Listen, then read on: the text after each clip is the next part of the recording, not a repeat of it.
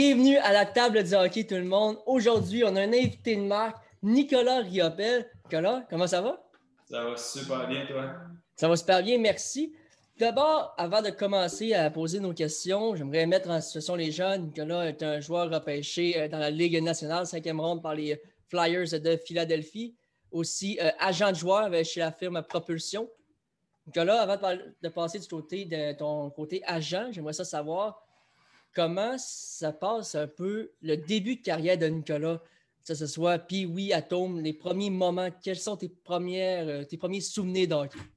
Ben, je te dirais que j'ai commencé très jeune. J'ai commencé à patiner à l'âge de, 4 ans, comme la majorité des, des, jeunes Québécois. Donc, euh, après ça, j'ai, comme la plupart des jeunes aussi, j'ai voulu compter des buts. Donc, j'ai commencé à l'attaque. Et après ça, je voyais que j'aimais pas me faire compter des buts, mais j'aimais encore m'en compter moi aussi. Fait que j'ai été à défense.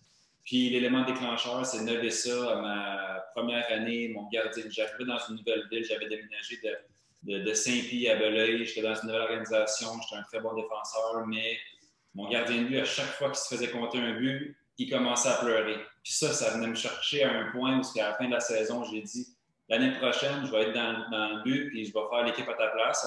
Ce qui est arrivé, puis euh, après ça, ben, j'ai connu une bonne saison. Je suis allé à Tombe 2A pendant qu'on était dans le 2A. Après ça, une deuxième année à Tombe 2A. Puis oui, 2A. Euh, finalement, les, les, âges, les, âges ont changé. Je mhm. n'ai pas eu l'opportunité de faire de tournoi Puis de Québec. J'ai été tout de suite euh, Bantam 2A, Bantam 2A. Je te dirais que c'est à partir de ma deuxième année Bantam que je voyais que les choses commençaient à être sérieuses. Les agents commençaient à venir me me, parler avec ma famille. Euh, là, je voyais qu'elle avait déjà trois. Pour moi, c'était comme un petit rêve de jouer pour les Gaulois de Saint-Hyacinthe. Je les, je les voyais souvent jouer. Puis je me souviens toujours qu'il fallait payer pour aller voir jouer ces jeunes-là. Puis moi, je me disais à mon père tout le temps, l'année prochaine, si je vais là, il va falloir que tu payes pour venir me voir jouer. Euh, c'est ça, ça m'a toujours fasciné parce que je me dis, tu sais, quand je suis dans la rue, euh, en rollerblade ou je suis à patinoire, c'est tout le temps l'ambiance de dire Hey, j'ai hâte d'être dans une grosse foule, j'ai hâte. Puis pour moi, je 3, c'était une grosse foule, même si euh, c'était 200-300 personnes. Puis, euh, fait que là, budget 3, je te dirais que pour moi, le, repêchage junior majeur était encore loin. Mais je, me suis réalisé après la saison que c'était assez proche parce que j'ai fait des entrevues à gauche à droite.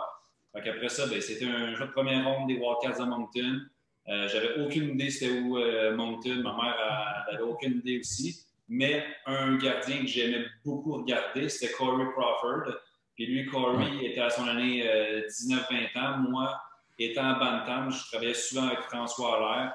Donc, euh, j'ai eu l'opportunité à un très jeune âge, à partir de 13, 14, 15 ans, d'être avec euh, Roberto Luongo, G.S. Giguère, Manny Fernandez, Garon, Biron, Caron.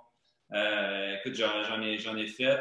puis Corey était là, puis j'aimais de la façon qu'il gardait les buts, sont calmes, il était grand, il était gros devant le filet, rien n'avait l'air de, trop l'énerver. Puis j'ai pris un peu un modèle comme lui. Le monde me comparait un peu à son style midget. Le fait que j'ai été repêché aussi par les Wildcats. Puis cette année-là, je vous dirais que c'est l'année de 2006, l'année de la Coupe Memorial à Moncton. Puis euh, tout le monde se demandait qui allait repêcher Moncton pour la, grosse année avec Ted Nolan comme entraîneur-chef. Puis euh, j'ai été tellement surpris d'entendre mon nom parce que ils m'ont appelé pour une entrevue, ils m'ont posé deux questions. Es-tu bon à l'école? Oui. Puis tu veux jouer dans la GMQ? Oui. Bon, ben, bonne fête soirée.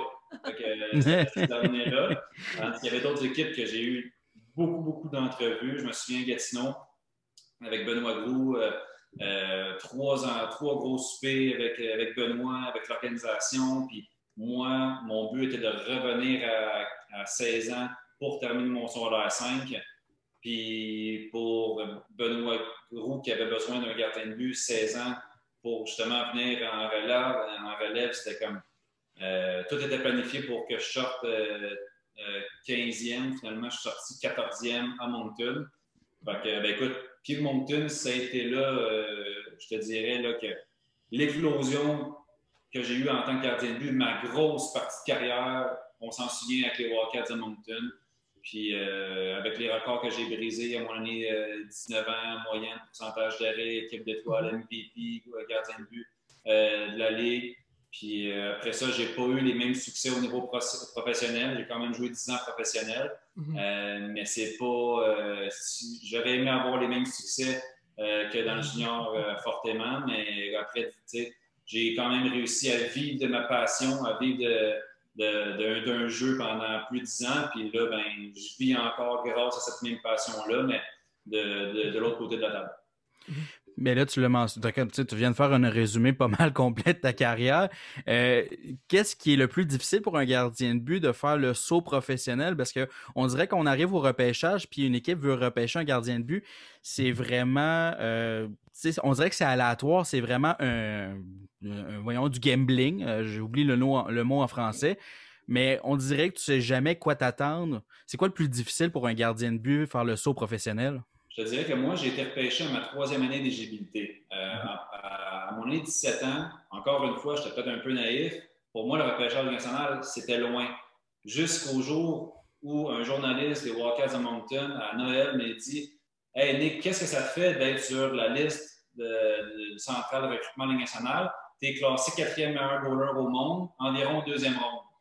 Là, j'étais comme quoi? puis là, après ça, ben, j'avais dit à mes, euh, à mes parents Écoute, j'ai fini mon, ma douzième année, parce qu'au lieu de faire le cégep, j'ai fait ma douzième année. Je prends pas de cours, je me concentre sur mon repêchage national. Là, je me mettais énormément de pression. Finalement, j'arrive là, puis même la veille du repêchage, la Ligue nationale euh, a appelé mon agent euh, du passé, puis on a dit il faut que tu viennes chercher un billet spécial, parce que s'il est repêché première ronde, on doit savoir où qu'il est assis. Donc, j'avais vraiment confiance que j'allais être repêché. Malheureusement, je voyais les rondes défiler, puis jusqu'au dernier choix de la septième ronde, j'espérais tellement que ce soit moi. Finalement, ça ne l'a pas été. Euh, à 18 ans, j'ai fait équipe Canada, euh, Team Canada Russie avec euh, Jonathan Bernier, que je, retiens encore un, tellement un gros souvenir. c'est lui qui m'avait donné un des plus beaux trucs parce que lui, il revenait de Los Angeles après avoir joué, je pense, huit matchs, puis il revenait de, Los Angeles à Lewiston. dans le temps, c'est deux matchs différents. Puis euh, il m'avait, tu sais, j'avais dit comment tu joues avec la pression, comment tu. Il dit, une journée à la fois. Il dit, même, tu sais, dis-moi, il dit, je me couche le soir, puis je pense pas au lendemain, parce que même si je pensais, ça va absolument rien changer. c'est ça qui, ma mentalité a, changé à partir de là. J'y allais une journée à la fois. Mhm. Puis à 19 ans, dans le fond, j'ai été repêché, j'ai eu connu ma grosse année. La grosse différence, honnêtement, c'est la, la vitesse d'exécution. Moi, j'ai eu J'étais bon techniquement, j'étais bon physiquement. Mentalement, ça a été difficile. Puis les gardiens de but qui sont capables de jouer 20 ans, parce que moi, j'ai joué mon année, j'ai commencé mon année de 20 ans dans, la Ligue américaine, c'est très difficile. Tu arrives, tu pars d'être dans une pension où tu es bien, où j'étais énormément bien à Moncton, à tu dois être habitué en colocation moi, j'étais euh, heureusement avec euh, David à Liberté et sa, conjointe, qui est David qui a joué euh, quelques matchs avec les Flyers. j'avais déjà un terrain connu un peu. Mais mm-hmm. d'arriver, de commencer du jour au lendemain à, te faire tes repas, à te faire ton, ton, lavage, à faire ton épicerie, c'est quelque chose qu'aujourd'hui, je peux dire qu'on prépare les jeunes beaucoup plus aujourd'hui qu'il y a dans mon temps 10-15 ans.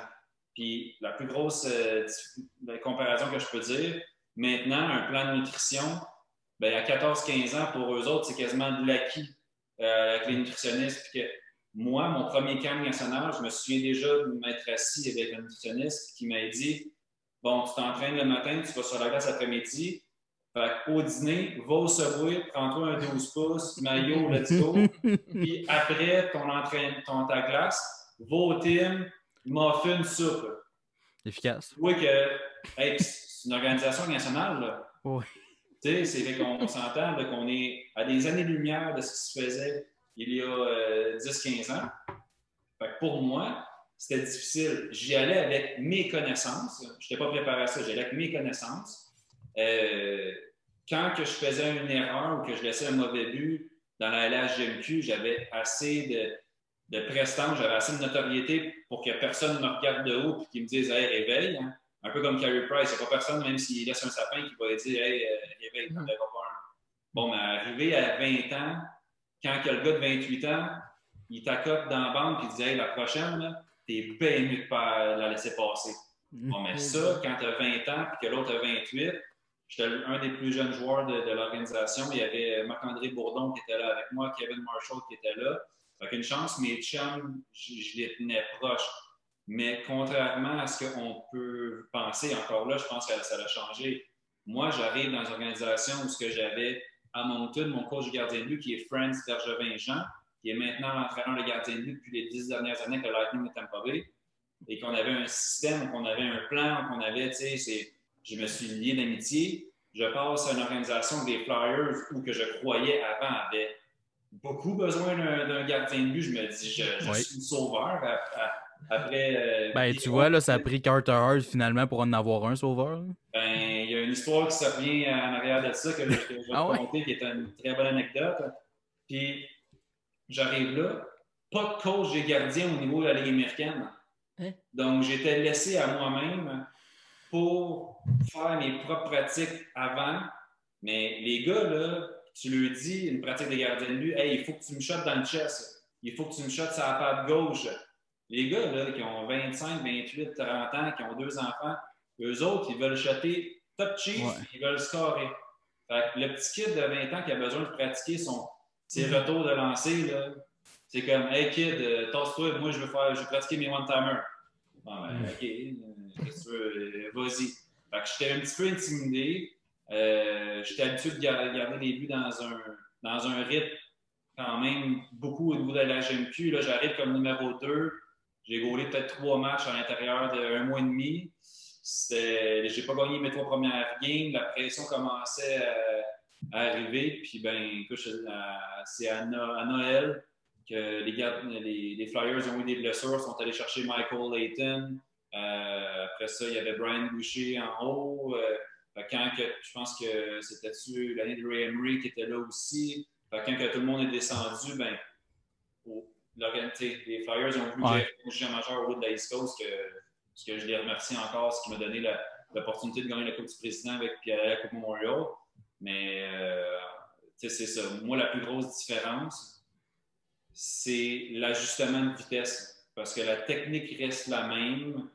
Euh, moi, j'ai pas un profil de gardien de but actuel de 6 pieds 2, 6 pieds 3. J'étais un 6 pieds bien flush en prenant une bonne respiration et avec les bras en dessous. Tu sais. Euh, j'avais mes propres trucs pour que la Ligue nationale puisse me prendre des bonnes mesures. Mais c'est pour ça. Là, on me demandait de gauler plus agressif en dehors de la, peinture bleue qu'on appelle. Je n'étais pas ultra à l'aise avec ça. Euh, je me devais de faire tout le temps des, des arrêts tout le temps euh, trop euh, d'écart, j'étais un petit peu perdu dans mon filet. ça a fait que j'ai pas été capable de livrer la marchandise. Puis, pour se le dire, les deux années que j'ai joué pour l'organisation des Flyers, la première, on a fini 28 sur 29, la deuxième, 29 sur 29. Ça n'aide pas vraiment à la confiance, mettons. Mhm, c'est sûr. Mais tu parles de ça n'a pas aidé la confiance. Mais après tes deux premières saisons professionnelles, tu t'es exilé en Europe. J'aimerais ça savoir, est-ce que ça t'a aidé à regagner la confiance? Et c'est quoi la plus grosse différence pour un gardien qui gardait les buts en Amérique du Nord et maintenant qui garde les buts en Europe? Je te dirais que la grosse décision, parce qu'après mes deux premières années professionnelles, j'ai eu une autre année où j'ai évolué à Greenville pour, euh, sur un contrat euh, East Coast, mhm. mais j'avais participé au camp des Islanders euh, l'été avant. J'avais été avec rappelé ou à Bridgeport, le club de la Ligue américaine, pendant un mois, un mois et demi.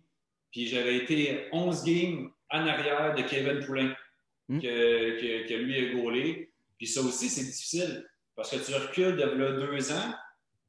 J'ai été nommé MVP, puis Kevin Poulin était quand même dans, dans, la ligue, dans la HGMQ. Donc, de, finalement, après deux ans, de devenir son, son second. Puis, tu sais, Kevin, euh, c'est tellement un bon gars. Il est, il est tellement low maintenant, ce qu'on appelle. Il n'y a, rien qui. m'aidait beaucoup avec l'équipe. Tout, puis, on, il espérait quasiment que moi aussi, euh, Jean Gaulin. après ça, ça faisait, je te dirais, là, deux ans et demi que j'étais euh, Ligue américaine, East Coast. Ligue américaine, East Coast. J'avais aussi rencontré l'année d'avant ma copine qui est devenue ma femme depuis bientôt dix ans. puis le lockout est arrivé. Donc, le lockout, Ligue nationale dit plusieurs gardiens de but vont descendre au niveau de Ligue américaine. Fait que là, je, je le voyais, l'ascenseur descendre. Mhm. Et je ne pouvais pas me permettre encore d'aller soit dans une ligue encore plus basse ou d'essayer de faire tout le temps mes valises là, dans East Coast, à gauche, à droite, et essayer de tenter de me trouver. Fait que j'ai décidé d'aller en Europe. Euh, L'équipe m'offrait pratiquement deux fois et demi le salaire que j'avais fait euh, l'année d'avant. Euh, j'avais une maison, j'avais les billets d'avion payés pour moi, ma femme et sa petite qui avait six ans à l'époque. Euh, puis quand je lui ai dit, moi je ne connaissais rien de l'Europe, j'ai dit au, au, coach, moi j'ai besoin d'être numéro un. Il dit, inquiète pas, tu vas tout dégoler. Là, je pars à rire. Non, non, c'est vrai. Qu'est-ce que tu veux dire? combien de games dans la saison? 30? Non, non, 56.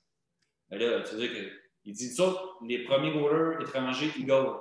Puis les autres, mm-hmm. les, les, Brits qu'on appelle, c'est juste là, si jamais tu voulais ça.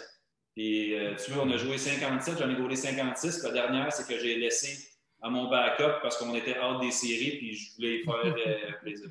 Un peu comme ton, si je ne me trompe pas, ton client, l'année passée à Dundee, euh, le gardien, Alex Leclerc, qui avait gardé tous les matchs de la saison. Alex, tout le monde pense que c'est mon client, puis je pense que c'était le cinquième qui dit qu'il est mon client, mais c'est pas mon client. OK, donc l'équipe se sont trompés eux-mêmes, parce que l'information que je viens d'aller chercher, c'est l'équipe eux-mêmes qui ont donné cette information-là. Oui, ben, donc, moi, on a représenté Anthony Beauregard, on a représenté dans le passé Christian Poulain, euh, Gabriel Lévesque dans le passé, fait que, puis ben oui, tout le monde fait la référence, oh, Québécois, gardien de but égale Nick Liepel, mais c'est, mais oui, Alex a vécu exactement ce que moi j'ai vécu euh, à mon année là-bas, puis euh, je pense mm. qu'il a très bien fait aussi cette saison.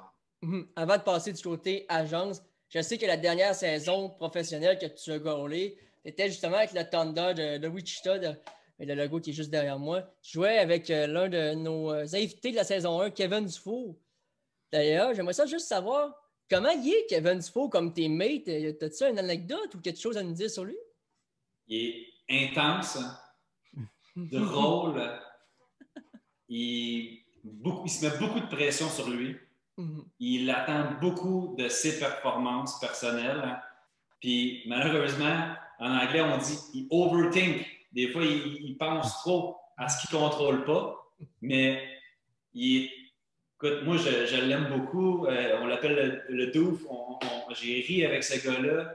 Euh, c'est la personne que tu vois sur la glace est un petit peu différente de la personne que tu vois à l'extérieur de, la glace. Je pense que des fois, s'il apporte son grain de sel de l'extérieur de la glace et qu'il le met dans, son jeu, je sais qu'il a, pris sa retraite, mhm. mais il est tellement préparé en forme physique, euh, il, est, mindé, euh, il sait ce qui marche pour, euh, pour lui il est intense, peu importe les pratiques, peu importe hors glace, peu importe, il est intense dans tout ce qu'il fait c'est pour ça que je sais que même s'il est à retraite, il va connaître une très, très belle carrière après sa retraite. Mais j'ai beaucoup, j'ai beaucoup aimé jouer avec lui. J'ai pas été avec lui beaucoup. mais tu sais, on est. Je crois que c'est un des. Avec ceux que je m'entendais le mieux à Wichita. on peut parler de tout et de rien. Lui aussi, il avait fait. il avait une copine qui était à l'extérieur, qui avait fait à l'école. Il y avait tout le temps des questionnements sur le, sujet de l'Europe, quand y aller, quand pas y aller. Euh, fait que, c'est un gars qui aime, beaucoup apprendre. Donc, euh, il voulait en savoir beaucoup, mais j'ai pas, euh, j'ai pas d'anecdote tant que ça parce qu'on n'a pas eu longtemps. Puis, je ne suis pas un gars de bar. Fait que malheureusement, si c'est passé d'un bar, je ne pourrais pas te dire. Et tu dis à quel point, juste avant, c'est un flash, je me dit, il, est intense dans tout. Écoute, je vais à patinoire avec présent des derniers jours. Il était intense à patinoire dehors aussi. Donc, j'ose pas imaginer les pratiques puis dans la chambre comment qui était l'intensité qu'il devait apporter. Ouais, ouais, ouais. C'est un, très bon gars. J'ai vraiment adoré jouer avec. Puis ici, on s'en va du côté de ton agence Propulsion. Euh, c'est une agence qui est relativement jeune. Je pense que vous avez commencé ça le 17 euh, juillet 2019. C'est quoi les plus gros débuts, euh, les plus gros défis dans les débuts d'une agence? Je dirais que ça a commencé, oui, on, on a commencé en 2019, mais on, a sorti le nom propulsion, on s'est incorporé un peu après ma retraite parce que malgré que j'ai commencé, moi, un peu l'année du local, euh, un, de mes, ben, un de mes amis qui, euh, qui, m'a mis en relation avec une autre personne qui s'appelle Étienne Lafleur, qui est maintenant mon associé, qui est avocat, puis que lui avait des, aussi des intérêts de devenir agent de joueur depuis qu'il est tout jeune, puis il me dit souvent ça, j'aime le dire parce qu'il trouve tout le temps ça drôle.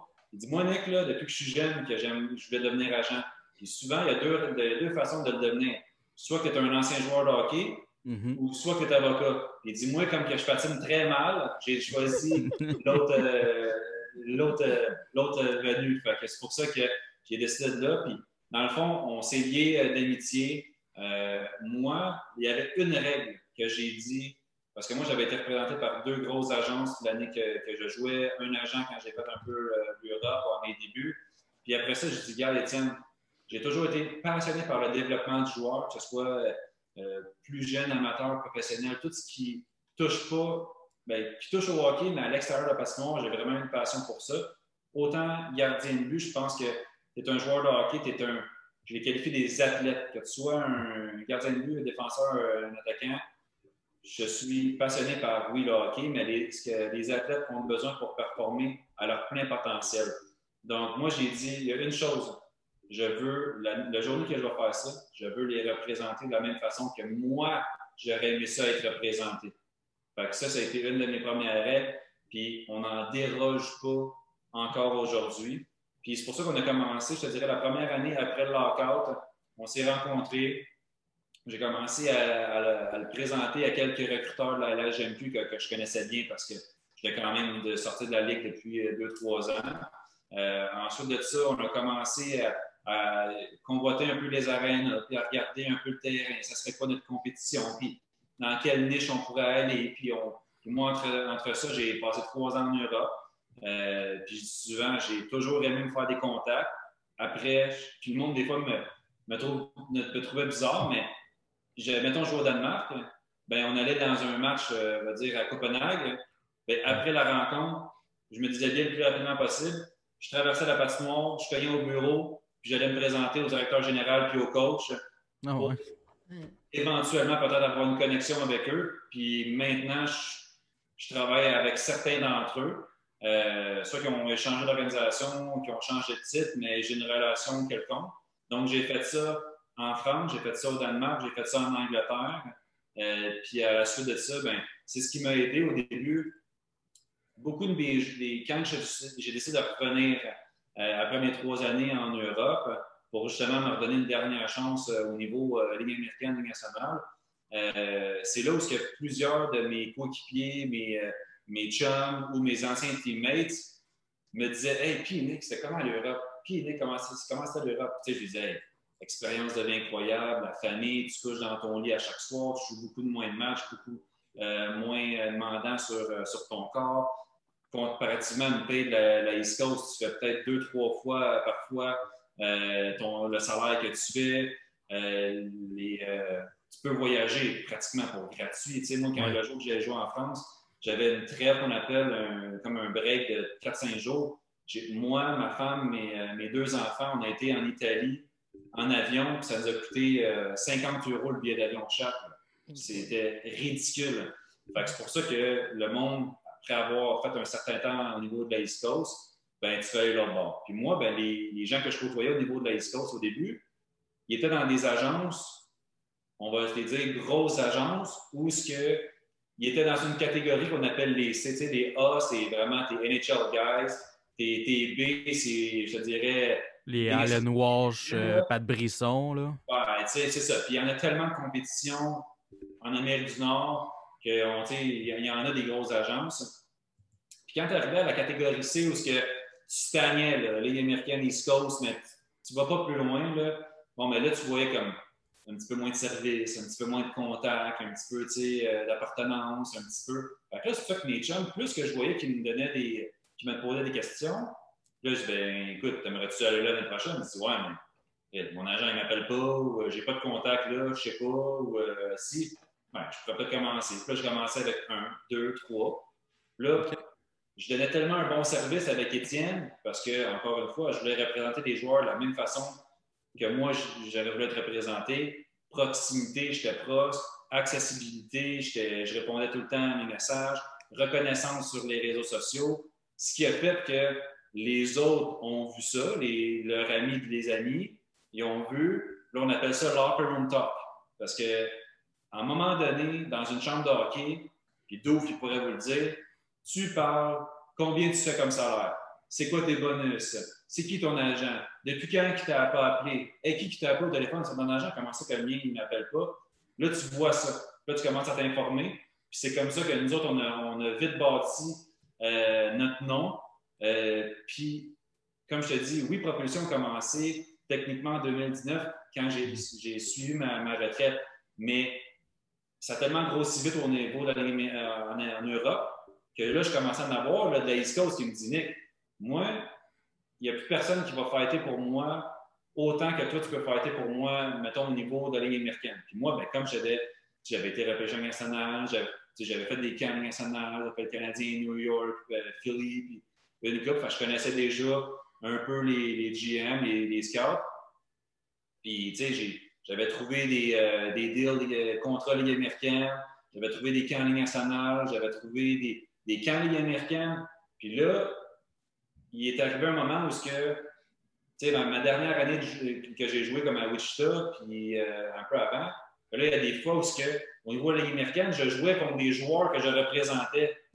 là, ça devenait un peu le conflit d'intérêt. Puis en plus, à cause que j'étais très. J'étais souvent sur les réseaux sociaux que je promouvois les, les, gars. Et les, mes coéquipiers le savaient dans la chambre, là, avec le crunch. Là. là, ils me disaient Hey Nick, tu le sais, si tu allais à ce bord, là, faut que tu fasses euh, money in the board. L'argent sur la table, va être, va être bien sûr. mais j'ai toujours eu un très gros. Les GM m'ont toujours respecté. Ils savaient que j'étais quelqu'un de droit. Ils savaient que j'avais une bonne éthique de travail et que je faisais ça pour les bonnes raisons. Euh, j'ai tout le temps eu un, respect, euh, un gros respect de la part des directeurs généraux, des scouts. Même quand que moi je jouais, j'appelais des scouts nationaux pour leur parler de certains joueurs au niveau de la LHMQ. C'est comme ça que ça s'est bâti, mais je t'avouerais que depuis que je suis à la retraite, euh, l'agence a, grossi parce que je fais ça à temps plein. je passe mes journées, je me lève très tôt, je suis très tard parce que mon rêve a été de jouer dans la nationale. Maintenant, mon rêve est encore d'appartenir à la nationale. Donc, j'ai des objectifs d'être certifié par NHLPA, euh, d'avoir un de mes joueurs repêché à la nationale, d'avoir un de mes joueurs signé un contrat à la et d'avoir un de mes joueurs jouer dans la nationale. Fait j'ai des objectifs que, que, je me fixe. Puis c'est pas des 10-15 ans, je, les veux le, mm-hmm. plus rapidement possible. Mm-hmm. Puis moi, je suis curieux de savoir, c'est à quel moment ou à quel âge euh, c'est important pour un joueur de hockey de s'équiper d'un agent? Malheureusement, c'est trop tôt. Quand on parle, nous, là, on s'est fait une promesse en tant qu'agence, on ne va pas vers les jeunes de 13 ans. OK. Puis, une anecdote, au début, quand Gaëtan et moi, on a commencé à faire ça, on s'est dit, on ne va pas les approcher niveau bantam. Attendons mes jets, ils ont 15 ans, tu sais, respecte tout le monde. Ben là, on est arrivé là, là, puis, hey, OK, on va aller approcher lui, lui, lui, lui. Mettons, on avait 4-5. On parle aux parents. Ah, nous, non, on est déjà représenté depuis un an. Ah, non, nous, on est déjà représenté depuis deux ah, ans. Ah, non, nous, là, c'est comme. Oh, ouais. OK, ben là, ce que je viens de perdre trois mois et demi de scouting, moi, là, pour, absolument rien. Fait a été obligé de, jouer au même niveau que les autres, puis de commencer à aller voir des matchs Bantam. Puis la question, c'est, puis je, sais que le débat a, eu lieu là, depuis euh, quelques semaines, mois, là, euh, avec euh, l'article d'Anthony Martineau qui avait fait est-ce que les agents, c'est trop tôt, puis là, JC en avait parlé à son émission, puis est-ce que c'est trop tôt, 14 ans? Oui, mais la réponse est si on ne le fait pas, les autres vont le faire. Mm-hmm. Mm-hmm. Est-ce que les gens ont besoin d'un agent à 14? Non, pas besoin d'agent. Sauf que on est arrivé à une limite où, au niveau midget 3, les parents, les parents ont peur de parler pour leur gars par peur que le, le, le, coach punisse leur enfant en enlevant du temps de glace. Donc, il y a comme un, un besoin d'un intermédiaire de, de, prestance puis de, qu'on connaît. C'est pour ça que pas besoin, mais en même temps, je me dis, si le jeune a 13 ans, on est capable déjà de, de bien l'encadrer. Puis, tu sais, moi, j'ai dit souvent aux jeunes, je veux pas que tu dises que je suis ton agent. Si tu veux, parfait. Mais je suis ton consultant. C'est quelqu'un que tu vas consulter. Je ne veux pas remplacer tes parents. Moi, c'est ton consultant. Puis le type d'agent va arriver quand il va falloir que je commence à négocier de l'argent pour toi. Mais d'ici ce temps-là, -là, c'est un processus. On a 3-4 ans devant nous avant le repêchage national. Je vais agir comme ton consultant. Fait c'est toi qui vas avoir le droit de veto, mais je vais te compter, je vais, je vais t'introduire à la nutrition, je vais t'introduire euh, à l'entraînement estival, je vais t'introduire à la psychologie sportive, je vais t'introduire à plein de petites choses qui vont t'aider à atteindre ton plein potentiel le plus rapidement possible.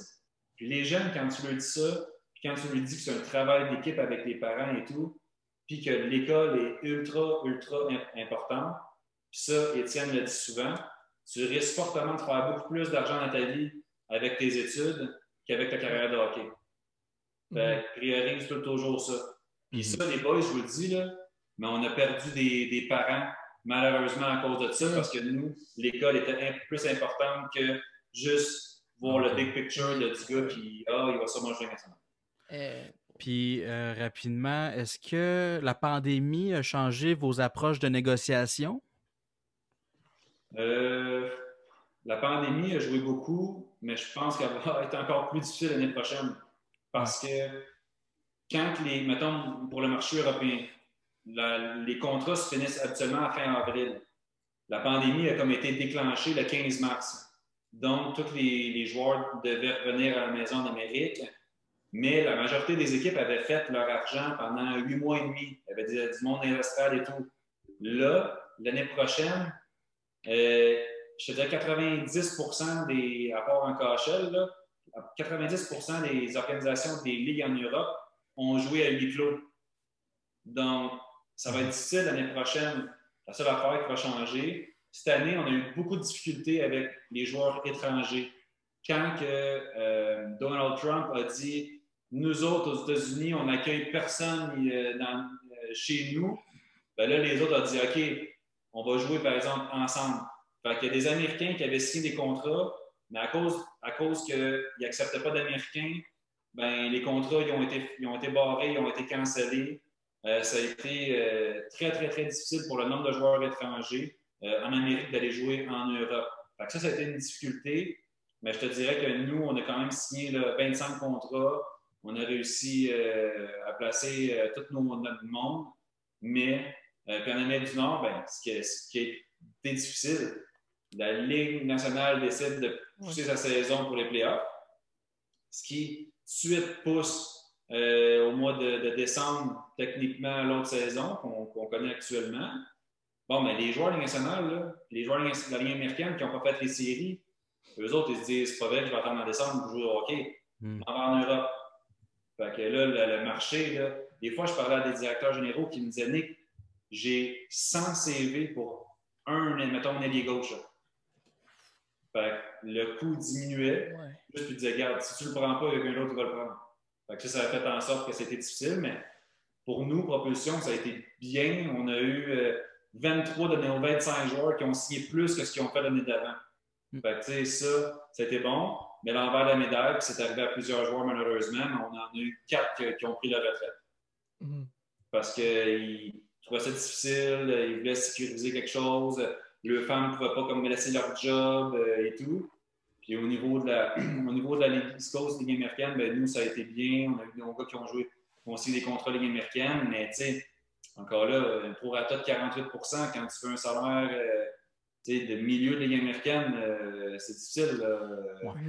Il y en a des joueurs que malheureusement, on doit quasiment payer pour, pour jouer cette saison. C'est pour ça que je vois beaucoup de joueurs l'année prochaine encore vouloir se sécuriser de l'argent et sécuriser une saison en Europe euh, l'année prochaine. Mhm. Et pour euh, terminer l'entrevue, parce que je sais, je, je, vais te laisser vaguer à tes occupations, moi, il y a une pièce d'équipement que je trouve que c'est une œuvre d'art vraiment, les casques de gardien de but. Tu m'en as envoyé quelques-uns. Il y en a un en particulier qui ben, il y en a deux en particulier qui m'ont marqué. Les deux avec la, couleur bleue, en ben, majoritairement bleu, ceux du Lightning de Tampa Bay et du Crunch de Syracuse. Ouais. J'aimerais ça que tu me parles des détails dans ces masques-là. Parce que là, je remarque souvent qu'il y a souvent la plaque d'immatriculation. La plaque qu'on met sur nos voitures, c'est marqué Rio, c'est celui-là. Il y en a qui c'est marqué Rio 29. Euh, quel détail, pourquoi ce casque-là ressemble à ça? Bien, ça, la, plaque que j'ai sur le menton, j'ai eu l'idée, si vous vous souvenez de David Abisher. Oui. Euh, il avait son masque avec les Canadiens.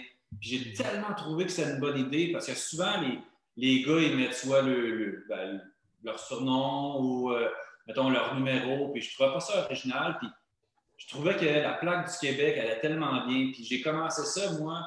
Moi, mon, mon, artiste peintre de, de Grift Airbrush, euh, c'est le même que celui qui fait Corey Crawford, euh, Marc-André Fleury, Roberto Luongo. Euh, donc, Steph, il est vraiment, vraiment bon. Il est vraiment bon sur les détails. Puis, il a commencé ça avec mes caches junior majeur. Euh, c'est marqué Rio 29. Puis, je trouvais ça vraiment cool, plaque, je me souviens. Le monde, ils, ont flashé là-dessus. Hmm. Ça a été quelque chose qui m'a tout le temps gardé. La seule raison dans cette masque-là, c'est que Rio, c'est que j'avais pas le même numéro au niveau de la ligne américaine qu'à la East Coast. C'est pour ça que je voulais juste mettre Rio, c'est tout. Moi, dans mes cartes, j'ai toujours adoré avoir le logo principal dans le milieu. J'ai toujours adoré ça. J'ai trouvé que c'était beau. Euh, puis si vous regardez en haut là, du casque, c'est marqué Crunch dans l'image de gauche. Dans l'image de gauche. Haute gauche. Là, crunch. en haut, c'est marqué dans le fond Crunch Time. quand que je me mettais en bas comme ça, ça marquait It's crunch time. Fait que ça, j'ai vraiment euh, aimé ça. Euh, j'ai toujours voulu aussi c'est une fierté pour moi d'avoir signé dans un club école nationale, donc de mettre les, les, les logos du Lightning là, avec euh, les, euh, les, éclairs, euh, le nom Bolts, puis des deux, côtés. Puis cette année-là, je voulais que ça soit plus pâle. J'aimais que mes casses étaient, un petit peu plus blanc pâle. Puis c'est comme ça que l'idée m'est venue. Mhm. Puis j'aimerais passer au prochain masque qui, que je fais. C'est bien long, il faut juste que je puisse partager l'écran sur le masque que je veux montrer. Juste ici. Celui avec, ben, avec le gros logo des Oilers, justement, que tu parlais, tu aimais voir le gros logo. Le, J'aimerais savoir les, détails, comme tu parlais, le Vio 29 euh, en bas, les logos. Euh, comment vient l'inspiration vraiment? Parce que tantôt, tu parlais vraiment de ce que ça ressemblait, puis tout ça, mais comment vient l'inspiration lorsque tu changes d'équipe? Est-ce qu'il y a des choses qui vont changer ou ça garde possiblement les mêmes détails? Bien, je te dirais que moi, ce que j'aime beaucoup, c'est que on, il y en a des gardiens de but qui aiment que le masque ait beaucoup, beaucoup de petits, petits, petits, petits détails. Moi, j'ai toujours voulu, voulu que le gars qui est en arrière de mon net ou qui est en arrière dans le coin puisse voir c'est quoi dans mon masque. même si, mettons, tu me vois à TV avec mes parents, peu importe, j'ai toujours voulu que le monde voit, puis que pas que tu prennes le masque comme ça pour voir c'est quoi les détails, même si parfois c'est beau. Moi, c'était pas mon style. Il y a quelque chose qui revenait tout le temps, c'est la plaque. Encore là, c'est ma dernière année que j'ai joué, la plaque était là. Euh, la raison pour laquelle j'ai fait le logo des Oilers en haut, puis les deux euh, logos comme un peu de Bakersfield et de leur club d'école, c'est que c'était la, 20e édition, le 20e anniversaire des euh, Condors de Bakersfield. Mhm. je voulais comme voir, euh, voir ça. J'aimais le logo. Puis euh, je trouvais juste que le logo des Oilers en haut était, se faisait super bien. Puis on ne peut pas voir euh, l'image en arrière des masques parce qu'en en arrière, moi, je mettais, on appelle ça mes, mes gants, mes straps, à l'intérieur du masque pour justement que je puisse voir, que je puisse mettre plus d'images en arrière. Ça, je l'ai tout le temps gardé personnel. Mais celui des, des Oilers, je le trouvais particulièrement beau parce que au lieu de marquer Oilers, j'ai marqué Riopel. Oh. Euh, dans, dans, le logo des Oilers, j'ai tout le temps les initiales de, ma famille, que ce soit mes, parents, ma femme, mes, mes enfants. J'avais tout le temps ça là. c'est pour ça, puis dans, le fond du masque des Oilers, j'avais mis comme euh, deux un peu garnottes là, arrivent, euh, transparentes. Mais c'est là qui m'est venu l'idée. Je voulais que ce soit comme simple, mais beau en même temps. Écoute, Nicolas, je voulais juste euh, revenir sur un, une histoire de mon passé. Euh, je te connais depuis un peu plus longtemps que tu le penses. Toi, tu me connais absolument pas. Moi, je te connais un peu plus. Ça remonte à NHL 2011, le jeu vidéo. Moi, j'étais propriétaire des Remparts de Québec puis tu m'as gâché mon rêve de devenir champion de la Coupe Mémoriale. Je te jure, ton gardien de but était tout simplement magistral.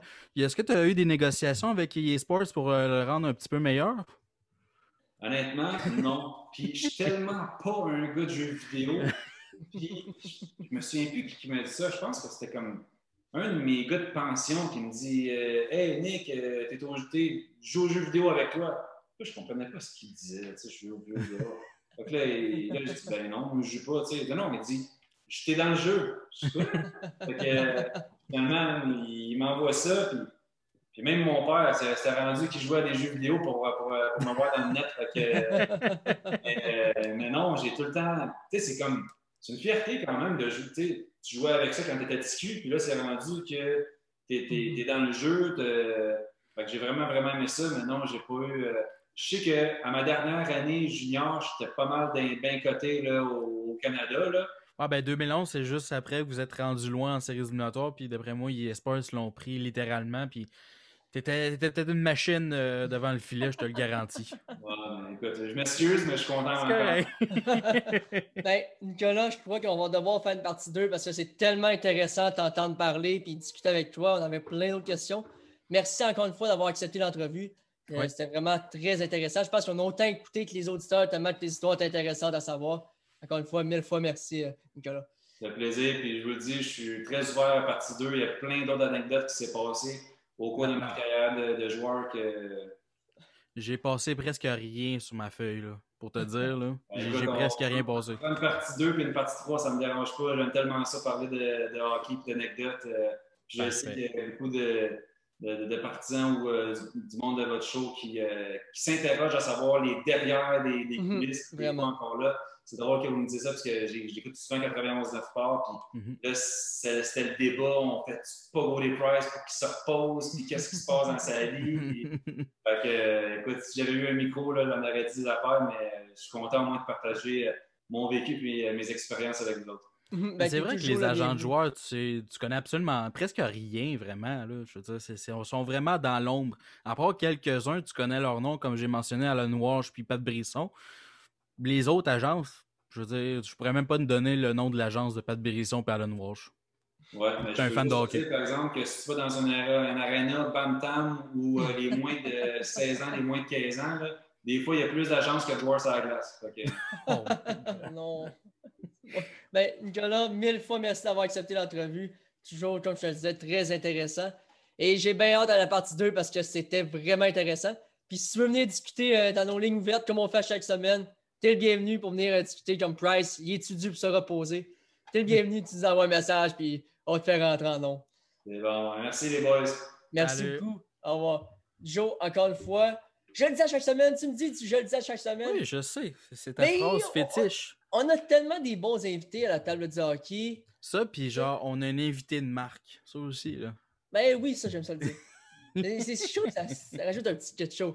Là, Juste avant de continuer, parce que là, il faut parler un peu de Claude Julien qui s'est fait mettre à la porte du Canadien de Montréal, parce qu'on a parlé. On est en retard. oui, on est en retard, on a parlé un peu des après-matchs, tout ça. Mais j'ai écrit à Kevin, euh, justement, le douf, comme euh, Nicolas appelait. J'ai dit, tu devrais écouter le show avec euh, Nicolas en entrevue. Tu vas avoir une belle surprise. Il m'a écrit, comment ça? J'ai bien hâte qu'il écoute le show pour entendre qu'est-ce que Nicolas disait, qui était assez intense. C'est des bons mots. Oui, des bons mots. Tu sais, tu peux pas des bons mots. Avoir des bons mots de même. Puis en passant, ceux qui se demandaient pourquoi il y avait le chandail de mon équipe de deck, c'est justement comme je l'ai précisé tout à l'heure, euh, Nicolas, c'est l'année que je jouais avec le Thunder, mon cousin jouait. C'est pour ça d'ailleurs que j'ai le numéro 19 derrière. Mon cousin portait le numéro 19 là-bas. Et je me suis dit, c'est dans le terme, il a joué pour Wichita avec le Thunder justement. Donc je vais mettre mon chandail de deck, même si c'est pas marqué Wichita, c'est marqué Alma dessus. Juste une petite différence. Grosse explication. ouais, ouais, grosse explication. Là, on rentre dans le débat. Mais. Euh, on débat, nous autres. Là. Ouais, ben Claude Julien, mis à la porte. Puis j'avais dit quelque chose. Moi, je ne rappelle absolument pas ce que tu veux dire, mais vas-y. Non, mais c'est que t'étais pas là. je T'étais pas là. T'étais pas là au show d'après-match. Le show juste avant qu'il soit euh, pas là, euh, qu'il soit juste justement mis dehors. Congédié. Congédié. J'essaie de retrouver euh, la vidéo parce que j'avais dit oh une chose en entrée de show. J'avais dit Claude Julien, il est dehors. Bon, ça y est. Lendemain matin. Astronimus, non, mais non, mais non, mais non, t'as peu Joe. Jean-Michel est là parmi nous autres. il a prédit, mesdames et messieurs, que Claude Julien allait se faire renvoyer. Tiff avait dit non, ce ne sera pas à soir, ce ne sera, sera pas là. Hey, c'est qui qui a raison? C'est moi. Donc, je suis fier de, de voir. Bon, bon, il est, fier. Il est fier. Il est fier.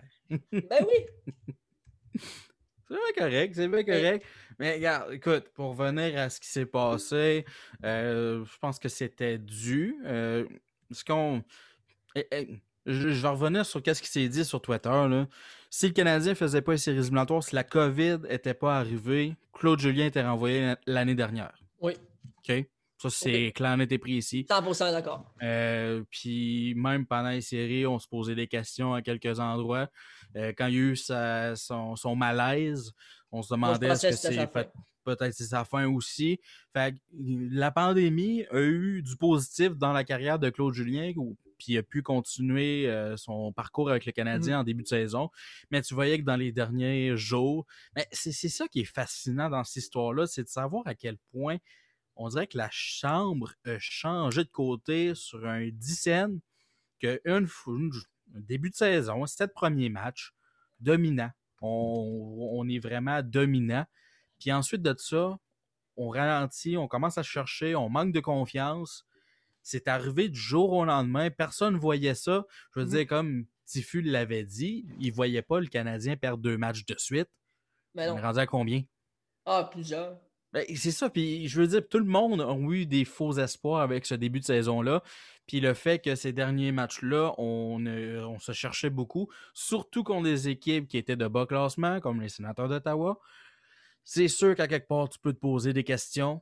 Puis écoute, on va voir d'ici la fin de la saison qu'est-ce que ça va donner avec Dominique Ducharme. Je pense qu'on a eu deux bons matchs euh, lors du match, euh, les deux matchs contre les Jets de Winnipeg. Sauf que ça n'a pas donné les résultats escomptés. Mais non, mais moi, j'aime la manière que le Canadien euh, tente de rebondir. Tu tente de revenir dans la rencontre, C'est peut-être. souvent comme ça, euh, veut, veut pas, avec euh, quand un coach se fait congédier, un nouveau coach arrive. Euh, ce qui arrive à ce moment-là, c'est que l'équipe joue un peu le ils se sentent coupable. Puis ils veulent prouver quelque chose. Fait que souvent, ça va arriver euh, quand des coachs vont se mettre dehors, la seconde d'après, il va commencer à mieux performer qu'auparavant. Puis là, tout le monde dit c'est le coach, c'est le coach, c'est le coach. C'est pas nécessairement le coach. Parce que le coach peut pas tout changer comme ça en l'instance de pas deux lui qui est jours. Hein? C'est pas lui qui est la glace. C'est, c'est, Oui, c'est ça. C'est pas lui qui est sa glace. Puis le système de jeu, il ne le retravaille pas à 100%. Là. Il garde les pièces qui étaient auparavant. Il retourne vers les premiers matchs, qu'est-ce qui fonctionnait, puis il travaille sur leurs forces. Puis je pense que le deuxième match contre les Jets, celui qui ont perdu 2 à 1, c'est le plus proche qu'on a vu depuis les 5, 6, 7 derniers matchs du Canadien, des 5, 7, 6 premiers matchs euh, du début de saison. Mhm. Je veux dire, contre les Jets, on méritait la victoire. On ne l'a pas eu, malheureusement. On s'est euh, buté à un Connor Elbuck qui garde les buts brillamment depuis les trois dernières saisons pour une raison. On l'a vu cette fois-là. Mhm. Fait que, écoute, le- Dominique Ducharme peut pas tout changer nécessairement du jour au lendemain. Je pense que qu'est-ce qui va être embêtant dans son cas, c'est que la saison est courte. La saison est Mhm. très courte. Le break, le plus gros break, on, on les a eu dans, on les a eu les- dans les dernières semaines. On a eu une semaine quasiment qu'on n'a pas joué. Puis là, ça va tout être du un match à chaque deux soirs environ. Mhm. Que ça va être difficile de tout changer du jour au lendemain. Je veux dire, tu regardes leur avantage numérique est encore désastreux. Euh, ça- Il n'y a rien qui a changé de ce côté-là. Euh, moi, je pense qu'à quelque part, 5 contre 5, on n'est pas tant mauvais. Quand tu regardes les statistiques 5 contre 5, on n'est pas Ouais. une mauvaise équipe. C'est les unités spéciales. Puis ça, je l'avais mentionné en début de saison. C'est où est-ce que le Canadien doit travailler? C'est les unités spéciales. Je veux dire, ça fait 5-10 ans qu'on est mauvais là-dessus. là. Je, je vous le dis, la dernière fois qu'on a été bon en avantage numérique, c'est quand Sheldon Surrey se positionnait à gauche puis il se lapait. Puis il a fait 30 buts cette année-là. C'est la dernière fois qu'on a été bon. Parce qu'avec Subban, on n'était pas tant bon. Avec Non. Weber, on était correct, mais on est toujours. On n'est pas dans le top 10, on est loin du top 10. Mhm.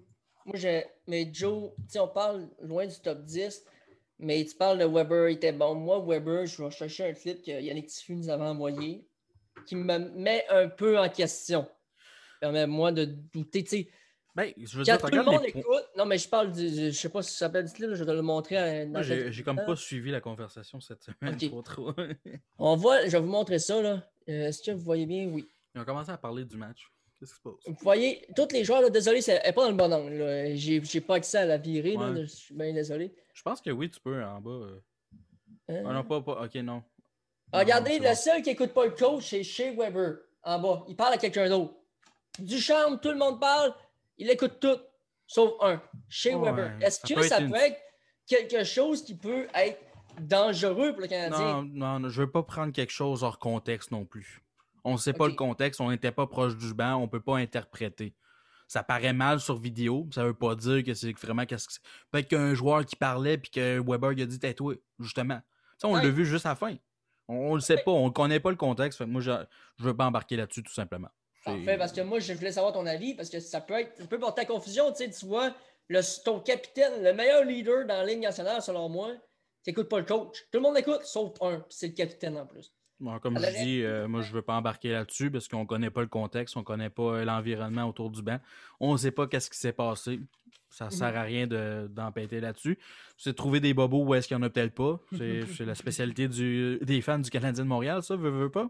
En plein ça. Puis moi, j'aimerais ça euh, qu'on parle aussi, pas juste de Dominique Duchamp, mais de Alex Burrows qui arrive à Montréal, qui va être là pour l'avantage numérique et le désavantage numérique, si j'ai bien vu. Écoutez, Burrows, selon moi, va être un aide très, très, très important pour le Canadien. Ouais, Il va- ben, je- Il a tellement aidé le Rocket que je peux, je peux pas croire qu'il n'aidera pas le Canadien. Ça, c'est mon avis. Vous pouvez, vous pouvez, euh, nous euh, discuter, euh, discuter avec nous dans les commentaires. D'ailleurs, je viens de voir les commentaires. Nick Riopel, justement, qui nous écrit Excellent travail, les boys, et merci pour l'invitation. Merci à toi d'être venu encore une fois.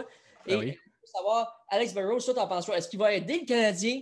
Est-ce qu'il va être juste la même, ça va rester la même chose qu'avec Kurt Mahler? Ou ben, je veux ça dire, aide je, je veux dire, tu regardes présentement le travail en avantage du numérique du Canadien, ça reste identique, c'est du 1-3-1. Il y a un joueur en bas, trois joueurs qui vont se positionner comme à- au cercle environ, Oui. un au milieu, un, sur chaque parapluie. cercle. Puis t'en as un plus un corps arrière, ça Jeff Petrie, là, on se le cachera pas, Mhm. c'est le seul corps arrière qu'on a pas mal. Mais tu sais, c'est ça, encore une fois, quand il y a un remplacement de coach, au début, tu vas avoir une bonne réaction des joueurs parce que les joueurs jouent un peu du hockey de coupable. Ils, ils se sentent coupables que l'entraîneur-chef a été renvoyé parce que d'une manière ou d'une autre, c'est- de leur faute. Ils- du jour au lendemain, il manque de cohésion, il manque de communication, il manque de confiance. C'est pas juste le coach, là, on s'entend là-dessus, Mhm. là, dans n'importe quel cas à travers la ligue. À moins que le coach commence à botter des joueurs, là, comme c'est déjà arrivé. là. Mais sinon, c'est du 50-50. Il y a les joueurs puis les, les entraîneurs, puis éventuellement, il faut que tu changes l'entraîneur. C'est le move le plus facile à faire. Mhm. Euh, on se le cachera pas. Puis, écoute, Bergevin, présentement, je pense que c'est sa dernière munition. Euh, parce que sinon, c'est sa job. C'est Ben- quelque chose que je vous ai dit, boys, à quel point on va être patient avec le Canadien de Montréal, avec Bergevin. Moi, j'aime ce qu'il a fait. Il a, il a fait un travail remarquable de où est-ce qu'on a commencé avec Ben, il n'y avait rien dans le club à aujourd'hui, c'est complètement remarquable ce qu'il a fait. Sauf que habituellement, renvoyer ton coach, c'est comme ta dernière munition. C'est soit si ça marche pas, t'es le prochain habituellement. Euh, c'est ça pareil. Mais je Puis- pense pas que c'est sa dernière munition. Puis je pense pas que ça va être la dernière chose qui va arriver à Montréal parce que il a tellement bâti un bon club sur papier. Puis ça a de là, s'ils l'ont prouvé, c'est un bon club. Je peux pas Ouais, ben, croire que c'est c'est- la dernière munition du Canadien. là. Mettre dehors Bergevin, lui qui a tellement aidé le Canadien les dernières années. Tu sais, euh, le hockey, c'est une business, c'est un cercle un peu. hein. Le, le cercle va continuer à tourner même si t'es pas là. C'est ça pareil. Ouais. C'est déjà arrivé dans le passé. C'est- ça. Si le coach ça fonctionne pas, si le changement de coach ne fonctionne pas, t'es le prochain à partir, à moins d'une transaction majeure, à moins de plein d'affaires. Sauf que, écoute, on- moi je pense juste que c'est sa dernière munition. Je veux dire, il a fait les acquisitions durant l'été, il a bâti une équipe qui est sur papier l'une des meilleures qu'on a connues depuis très Oui. longtemps, depuis les Gomez, John Tuck, Harry, tout ce kit-là quand il est arrivé au début.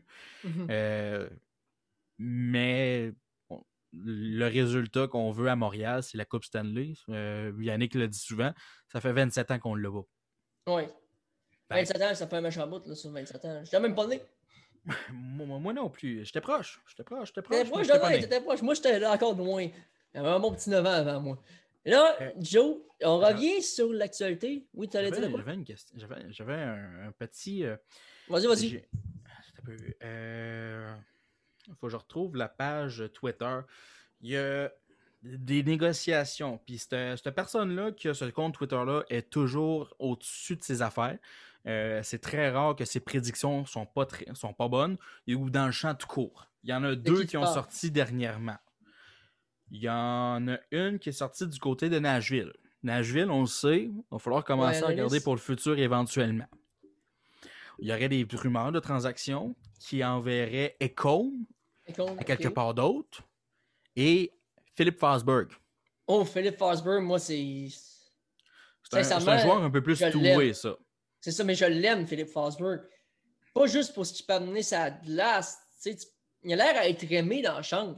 Je sais pas, je suis pas dans la chambre, je peux pas parler pour les autres. Mais il a l'air c'est tellement, c'est tellement vague, gars, ça, là, par exemple. Il a l'air d'un gars de chumé, tu sais, juste.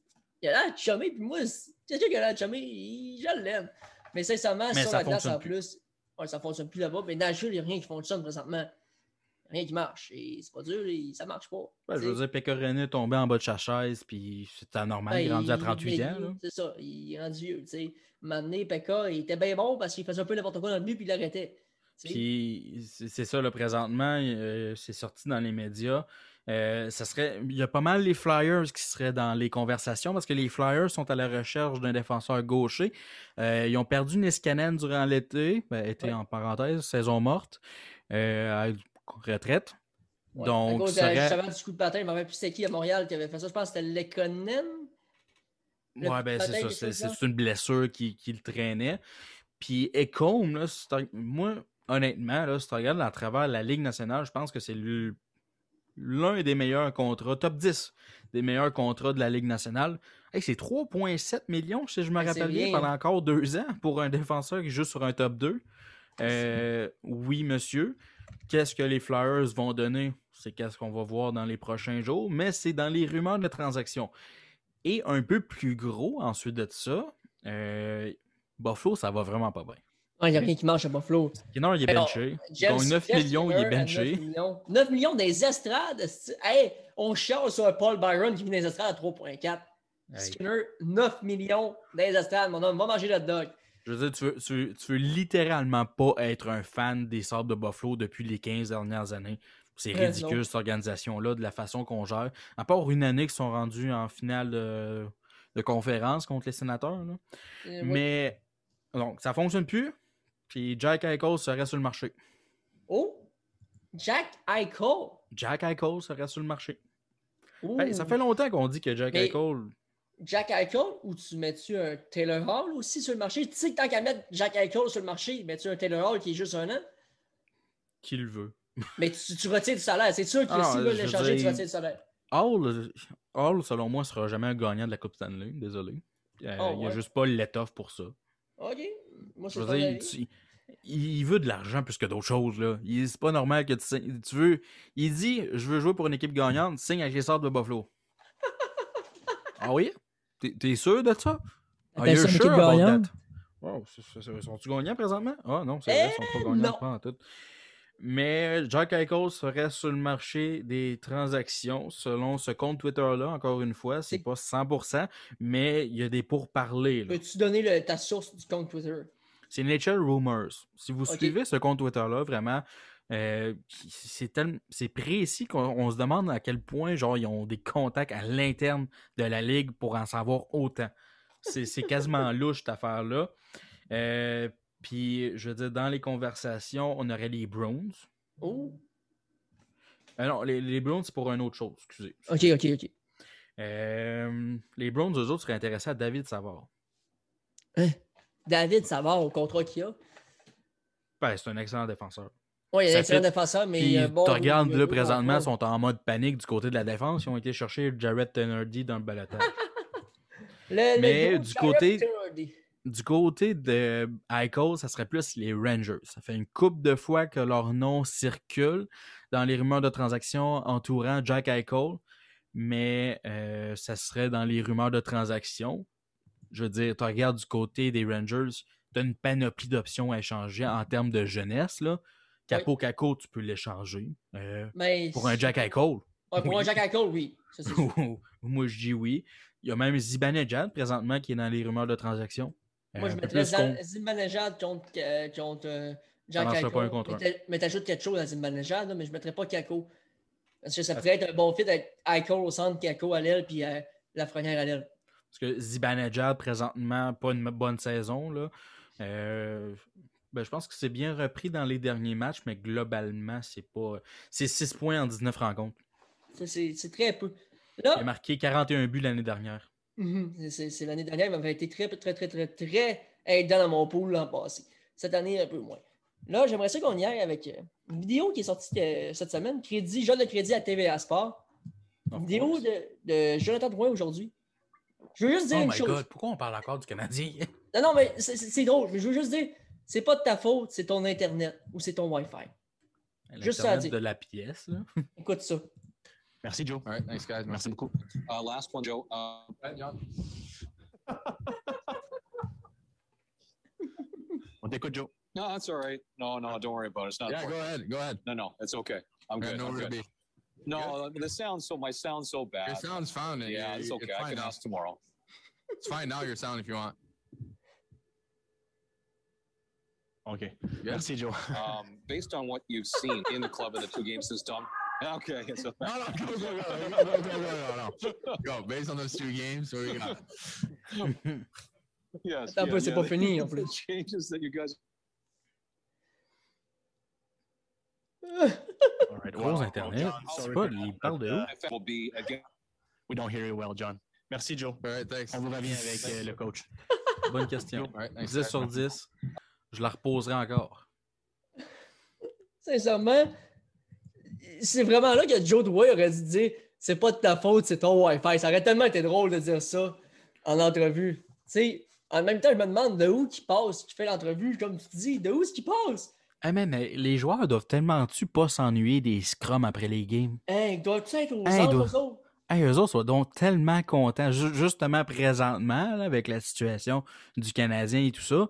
Ils doivent-tu être contents qu'il n'y a pas des journalistes dans la chambre? Il n'y a personne dans les parkings. Ils, sortent direct de l'aréna, ça va direct chez eux. Parce que le Ah. couvre-feu, ils finissent après le couvre-feu. Il n'y a même pas de trafic sur l'autoroute. Ça, j'ai hâte de voir si la- les. euh, voyons, la. Pas l'agence, là, j'ai agence dans la tête, mais l'association des joueurs vont peut-être interdire, suite à ce qu'on a vécu la COVID, les journalistes dans les vestiaires dans le futur. Hmm, je penserais pas. Je penserais pas. Hmm, je pense que les joueurs trippent bien gros, là. Ouais, mais c'est Ils sûr adorent ça.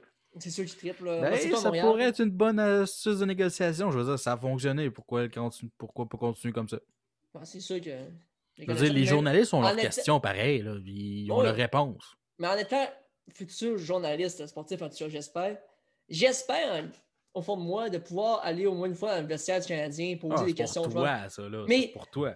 Oui, mais écoute, au nombre de, de, dans- de gars qui font des entrevues vestiaires, qui ont des, des réponses, c'est pas, pas on air, genre, qui sont pas en entrevue, puis les joueurs Mhm. leur parlent. Ça doit être quelque chose qui doit leur manquer, parce que les, les gars, tu sais, ils ont quand même un attachement. Tu sais, je peux penser à un Québécois qui est dans une telle, dans telle ville, dans la ligne nationale, qui rencontre un journaliste de la ligne, ben, du Québec. Il va pouvoir y jaser un peu. Ça va être la fun de reparler à des Québécois, non? Il me semble. Mais est-ce que, est-ce que, sincèrement, là, en tant que fan, tu vois une différence présentement que les journalistes soient dans la chambre ou pas? Le mot du son du joueur qui parle. Hein? une fois sur cinq, euh, le son est pourri. Fait que ça, Ah, ça à part ça, là, à part ça. À part ça, dire, globalement, tu as tes réponses. Tu as Ouais. le coach qui parle après la game. t'as- Puis les joueurs, je veux dire, quelque part, ils peuvent se changer en paix. Puis pas avoir à penser à la défaite euh, 30 secondes après que la game soit finie. Là. C'est vrai. Euh, moi, sérieusement, euh, l'association des joueurs pourrait négocier ça dans la prochaine convention collective. Ça Hmm, m'étonnerait c'est sûr, même C'est pas. sûr. C'est sûr. Moi, je te l'accorde là-dessus. Ça ne m'étonnerait pas pendant tout qu'ils fassent de quoi pour être euh, passé sous la loupe. Avoir la paix. Ouais. tu sais, c'est- Puis c'est surtout dans des marchés comme ici. Là, je veux dire, en Arizona, ils s'en sacent bien raide. Là. Ils n'ont Ouais. pas une de journaliste. Ils En... ils un- mais il, Il y a un il qui est sa couvre- brosse, puis il comprend pas trop le hockey, puis il est comme. Puis euh, finalement, ton 3 points, était-tu bon à soir? Oui, moi, j'ai fait un grand chem en plus de ça. Euh, mais écoute, euh, surtout dans des marchés comme Montréal, je pense qu'à quelque part, on doit leur laisser une petite liberté quelque part, surtout après les matchs, là, surtout quand Ouais. c'est des, des questions comme Comment tu te sens après la défaite? Comment tu penses qu'il se sent? Il est, il est trop pas cru. parce que, voyons, si c'est- Tu sais, souvent, il y a des questions de même, t'es comme. D'après toi. Tu, tu fais juste Ben, répondre d'après toi. c'est comme un peu les questions que les journalistes posent à M. Legault en, en, en point de presse. C'est une fois sur deux, c'est la même question qui a été posée avant. Ouais. Sauf avec un angle différent, tu sais. Mais tu peux pas, tu peux pas me, me contredire en étant un gars qui veut être journaliste sportif. T'aimerais ça un jour aller dans le vestiaire canadien et poser une question à un joueur? C'est sûr. mm, je- parce qu'en théorie, tu reçois pas. Tu sais, t'es- en termes de cotes, là, tu tu vas avoir tes cotes au, au télé, pas au téléjournal, là, mais en tout cas, tu vois, RDS Info, là. Mais tu sais, ils veulent tous dire la même affaire. C'est toutes les mêmes réponses globalement qu'il va falloir qu'ils se restructurent, restructurent, peu importe, whatever, c'est plate, une défaite, on on n'est pas content de nous autres, puis on va mieux très performer la prochaine fois, yeah! Mais c'est ils sont, comme mis. Il faut qu'ils répondent ça, sinon ils vont se ramasser. Tu sais, c'est comme, euh, c'est comme un peu. mais écoute, je ne parlerai pas de l'éthique journalistique, là, parce qu'on pourrait en parler très longtemps de ça. Mais tu sais, mettons, là, quelqu'un qui vient de voir sa mère, mettons, se faire frapper, puis que t'as le journaliste 30 secondes après qui pose la question Comment tu te sens? Je suis sur le choc. Après tout, oui. Tu sais, c'est. Il y a quelque part, il faut se positionner là-dessus. Puis moi, je pense que si tu es l'association des joueurs, prochaine convention collective, tu regardes la Ligue nationale, tu leur dis journalistes, on est tanné de les voir dans le vestiaire, poser des questions sur un podium. Ils font ça anyway dans les finales de la Coupe Stanley. Tu t'as- t'as t'as le décor en arrière, puis faites ça à la place. Dites deux, trois joueurs. Anyway, ça vaut pas la peine que l'équipe au complet soit là en serviette à côté. Là. Ça sert à rien. C'est la même chose. Ils sont toujours à serviette, c'est vrai à côté. Parce qu'ils veulent aller se doucher, justement. Ils sont durs pour aller prendre une bonne douche. Puis là, quand- Mais ça m'apporte un point. Shea Weber a oublié d'aller euh, d'aller dans l'appel Zoom pour la conférence de presse. Il l'a oublié. C'était lui qui était censé se passer, il l'a oublié. Tu sais, C'est ça, peut être, ça peut être quelque chose qui peut être mal pris pour des partisans. Je dis pour les partisans, bien sûr. Mais les journalistes, ils vont comprendre. C'est sûr à 110% qu'ils vont comprendre. Pour les partisans qui écoutent chaque conférence de presse, c'est c'est à la lettre, là. Qu'est-ce que vous pensez qu'il va dire, selon vous? là? La même chose que Qu'est-ce qu'il va sortir? On a mal joué, on est, on est capable de mieux, puis qu'on va se reprendre. Ah Oui, Les, les Non, ça a réponses se résument à ça. c'est vrai. c'est ça pareil. Il- C'est 100% rare, tu vas avoir une bonne réponse. Puis surtout dans les joueurs de hockey. Là. Les joueurs de hockey, c'est les plus plates en entrevue. Sont, Mm. Ils ont, ils ont quelqu'un qui travaille en- avec eux autres en communication, là, puis qui leur disent à la lettre quoi dire, puis ils vont à la lettre. C'est pas comme à la NBA, puis dans d'autres sports que tu es capable d'avoir des extraits d'après-match plus intéressants que là, QB va dire que c'est de la faute du receveur. C'est ça qu'on est C'est très chanceux rare que ça va arriver. C'est ça qu'on est chanceux au podcast. On a des gens qui nous parlent. Et pas pareil, il y a une, entrevue qui pourra passer à la télé, à la radio, peu importe. Vraiment, c'est comme. Mhm. Ils sont là pour venir jaser en chum. C'est ça que j'aime. C'est ça que j'aime vraiment du podcast, c'est qu'on est là pour jaser en chum, vraiment. Ben oui. C'est un, c'est un autre volet. Là, pour conclure, parce que là, ben, il faut bien finir avec euh, notre prédiction demain. Est-ce que le Canadien va enfin gagner contre Ottawa après trois défaites consécutives? J'ai le goût de dire non. Demain, Moi aussi, j'ai le goût de dire non, le pire, c'est ça. demain c'est le Canadien qui gagne, il joue à soir euh, les sénateurs. Donc, moi, je veux dire Canadien. Puis les Mais sénateurs gagnent. petit- Fait que ça, ça veut dire qu'ils se mettent à fond, là. Ils sont défoncés présentement. Ah ouais? Il gagne Ben, présentement. Ils gagnent contre les Flames. Oh, oh. Ben, si les Flames gagnaient, on, on, le Canadien se ramassait cinquième en position dans leur division. C'est. Hey. Rapidement, là. Batterson score son huitième, neuvième but à soir. Mhm. fait Sincèrement. trop longtemps qu'il est dans le système, lui. Oui, vraiment. Il Puis aurait un autre, un autre qui connaît une bonne saison à date, là, je vais juste aller chercher ses statistiques. Là. Pavel Milan. Lucic a eu 6 buts. Quoi? Il y a 6 Ouais. buts? J'ai Il a même pas plus de buts que Gallagher. Quoi? Ça marche pas avoir une Lucic plus de buts que Gallagher. Oui, c'est ça. Un pareil. autre, qui- ben, c'est ça que je parlais, Pavel Zaka, euh, justement, ici, vous allez voir, euh, âgé de 23 ans seulement, plusieurs disaient que c'est un bust, euh, un flop. 14 Ah. points en 17 matchs. Eh, je veux dire, il a été six- quoi, sixième au total en Oui. 2015? Oui. C'était le temps, là. Oui, c'est le temps, vraiment. Tu sais, tu voyais qu'il il progressait de plus en plus. Ben, pour regresser, entre parenthèses, là. C'est c'est pas constant. Je veux dire, sa constance, c'est 8 buts. Quand tu regardes Ouais. ça, là. Il faisait ouais. du 8 buts, puis that's it. C'est- C'était, il était supposé être une menace offensive. C'était pas un joueur trop, trop défensif. Mais euh, c'était le temps, là, comme je dis. Puis je pense qu'il est sur une des plus grosses séquences avec au moins un point par match. Ben, écoute, il y a euh, 7 dans points la à ligue ses 5 présentement. derniers matchs. Ouais, fait que Écoute, c'était le temps, là. Euh, je pense que aussi du côté, tu regardes euh, aussi là, du côté de l'organ- de l'organisation des Devils qui devait se poser quelques questions. Là. On a repêché ce joueur-là sixième au total, puis il ne donne absolument rien. Qu'est-ce qu'on fait avec ça? Puis là, cette saison, finalement, éclore.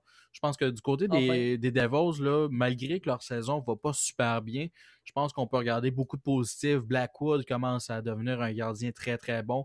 Euh, t'as Jack Hughes qui, tu vois que c'est pas le même joueur que l'année dernière. Euh, Mhm. T'as un Isaka qui commence à éclore. T'as Ishia qui est revenu d'une blessure pour se refaire snapper d'en face par Piqué. Thanks Piqué, descends ton shot, merci. Euh, ça fait plusieurs fois il qu'on shot aussi haut que ça tout le temps, lui. Ça, Piqué baisse ton shot. Ben, c'est- parce qu'il shot tout le temps très haut puis pour absolument aucune raison. Parce que Mm. tu essaies de faire dévier un tir. Pas que ta face que tu vas le faire à piquer, là. pas comme dans les boys, là, que Tiggy score un but avec son casque qui s'en va dans le tournoi après ça. Écoute, ben, Piqué, t'en parles, là, 8 points en 17 matchs, seulement un but. Ça, c'est un point positif, un point négatif. Et- Parce que c'est pas juste ça. Il y a un manque. il- je veux dire, le gars, tu vois ses entraînements, tu te dis, Criff, il va être en shape. On dirait qu'il manque de cardio. Il manque un coup de patin. Je sais pas, c'est parce qu'il prend du muscle plus que d'autres choses. Il s'entraîne avec Dwayne The Rock Johnson. là. C'est parce que du muscle, ça sert pas à grand chose. Pas à Ouais. son gabarit. Là. Vraiment. À moins qu'ils veulent devenir un Scott Stevens, là, ça m'étonnerait. Écoute, on passe d'une saison de 59 points en 2017-2018 à l'an passé, 18 points. L'année d'après, 31. Il est tellement descendu, Piqué, les dernières années, puis il était un excellent joueur à Montréal. 60 points, 51 points ces deux dernières saisons à Montréal, 53 points en 2013-2014. Il était un gars très, très, très important dans la brigade défensive. Il est peut-être même un des meilleurs dans la Ligue nationale. Ah ben, tu Et- voyais, tu sais, je veux dire, avec le Canadien, tu voyais qu'il y avait les- des lacunes défensives, ça paraissait, sauf que les performances offensives comme qu'il faisait, c'est quelque chose qu'il a perdu, puis ça, je pense que c'est... Je suis sûr que le gars se dit qu'il est encore passionné, je suis sûr et Oui. certain, mais jusqu'à quel point aller dans un, dans un marché comme Nashville, puis après ça, tu vois qu'il commence à aller beaucoup plus sur les réseaux sociaux, euh, tu vois que sa passion. Il avec sa chaîne YouTube. Tu sais, c'est pas juste le hockey, sa passion, il y a d'autres choses euh, par la suite qui commencent à entrer. À Montréal, tu le voyais, c'était un joueur de hockey. Aujourd'hui, c'est une personnalité. Ben, moi, j'aime ça dire que c'est le Eugénie Bouchard du hockey.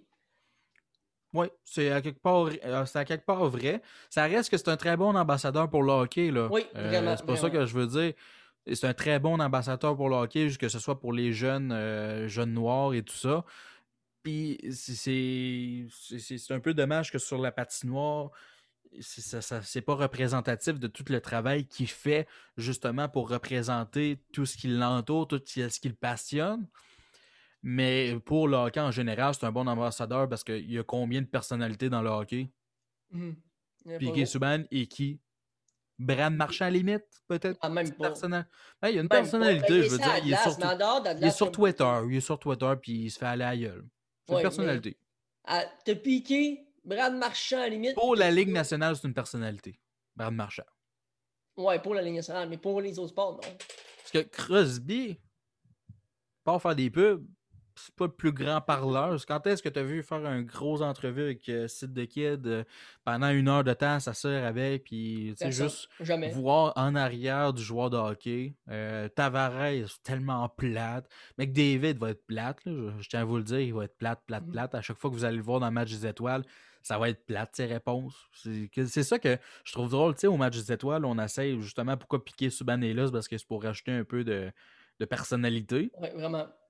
Parce que sinon, tu regardes les autres, là, je veux dire, à part Brent Burns est une bonne personnalité. Je pense Burns, c'est le. c'est- comme le, le barbu de la Ligue nationale. Vraiment. Ben, c'est Chewbacca, là, littéralement. Chewbacca, ouais. Chewbacca, ouais. Puis, Puis- euh, vous voyez dans les commentaires avant, là, euh, Antoine Gariepi qui nous demande pourquoi on est seulement deux aujourd'hui. C'est parce que Marc-André ne pouvait pas être disponible. Ben, Là-dessus, tu as raison, on est beau aussi. Mais Marc-André n'est pas disponible. Félix Benz a eu un contretemps à la dernière minute des travaux d'école, malheureusement. Et euh, ben, les autres, ben, on ne sont pas disponibles aujourd'hui. Donc, c'est simple de même. Mais Mais J'aime Ça ça, va être- parler avec toi, juste toi, Jean-Michel. Ben, honnêtement, hein, Marc-André, des fois, il me tombe ses nerfs. on va clipper ça et envoyer. C'est bon, parfait. On va y envoyer ça. Euh, Après ça, dans les commentaires, encore une fois, Stéphane Fortin qui nous demande, il nous dit une suggestion. Un lundi, euh, pas en particulier, un lundi de même, avec Nick Riopel et JF, le dépisteur de Val d'Or, mais il me semble que ça ferait un vraiment bon show. Moi, je pense que 100% raison. Hey, avoir deux invités en même temps, ça serait malade. Pourquoi on n'a pas Hein? pensé à ça? Je pense que. On engage-tu ton père? Papa? Papa? tu viens d'avoir euh, la meilleure idée du podcast des dernières semaines.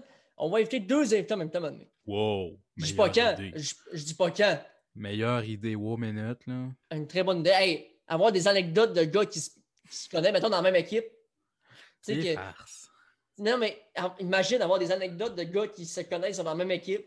Ah oui, c'est pour ça que je t'ai des- proposé l'idée. Ben, repropositionner l'idée. En théorie. Ouais. C'est une très bonne idée, sincèrement. Ça risque d'être arrivé dans les prochaines semaines. Puis, encore une fois, l'actualité de du hockey, ben, il n'y a pas grand-chose qui se passe. Il n'y a pas beaucoup de games là, dernièrement. Il n'y a pas beaucoup d'échanges, normalement, avec la COVID. Euh, niveau euh, blessure. Ben, ça commence à parler, puis c'est qu'est-ce Ouais. qu'on mentionnait aussi, c'est que attendez-vous que la date limite des transactions va être encore plus plate que les dernières années, parce que le monde, faut qu'il transige 14 jours avant. Fait je sais pas c'est quand est-ce la date limite des transactions, bien honnêtement. Sincèrement, moi non plus. Mais ça fait une semaine que la date limite officielle, tu sais, les- dans les dernières années, elle était passée. Ben, Parce que je voyais mes, mes memories là, sur euh, Facebook, Snapchat, Instagram. C'est moi qui étais dans mon QG en parenthèse, qui avait trois télés, qui regardait toutes les postes possibles pour les transactions, les comptes Twitter, tout ça qui était ouvert partout pour avoir le plus de transactions possible. Ben, si je m'abuse, la semaine prochaine, ça va être la première semaine de confinement au Québec à cause de la COVID? Euh, ben, c'est passé. Mon un an sans travail est passé. Ton un. T'as peur, c'était en mars? Ça- C'est passé cette semaine, l'arrêt du hockey en tout cas. Ouais. Ouais, l'affaire L'arrêt- de dans NBA pis tout, là, que ça avait fait. euh, Je regardais ça live, là, moi. Ça fait euh, hier, c'était hier euh, soir, mais hier dans la journée, ça faisait un an euh, officiellement que j'étais, j'avais arrêté mon travail de, de descripteur de game, de descripteur de match de hockey. Donc ça fait je veux juste faire une petite parenthèse rapidement, là. Oui. Jonathan Bouchard, pourquoi il me dit pas bonjour à moi? parce que, ok, je vais te raconter l'histoire. Jonathan et moi, c'est deux adversaires. On jouait dans, une- dans l'équipe de hockey scolaire, on était deux adversaires, on s'aimait et on s'écœurait tout le temps. Puis c'est pour ça, il me dit bonjour. Dis bonjour à Joe aussi, Joe. Ben, Joe, dis bonjour à Joe. Je me suis pas rendu compte de, de- de même en parlant, mais, Mais, ouais, pour revenir à la pandémie, là, je veux dire, ça, c'est quelque chose qu'on doit se rappeler le restant de nos jours, où est-ce qu'on était quand c'est arrivé.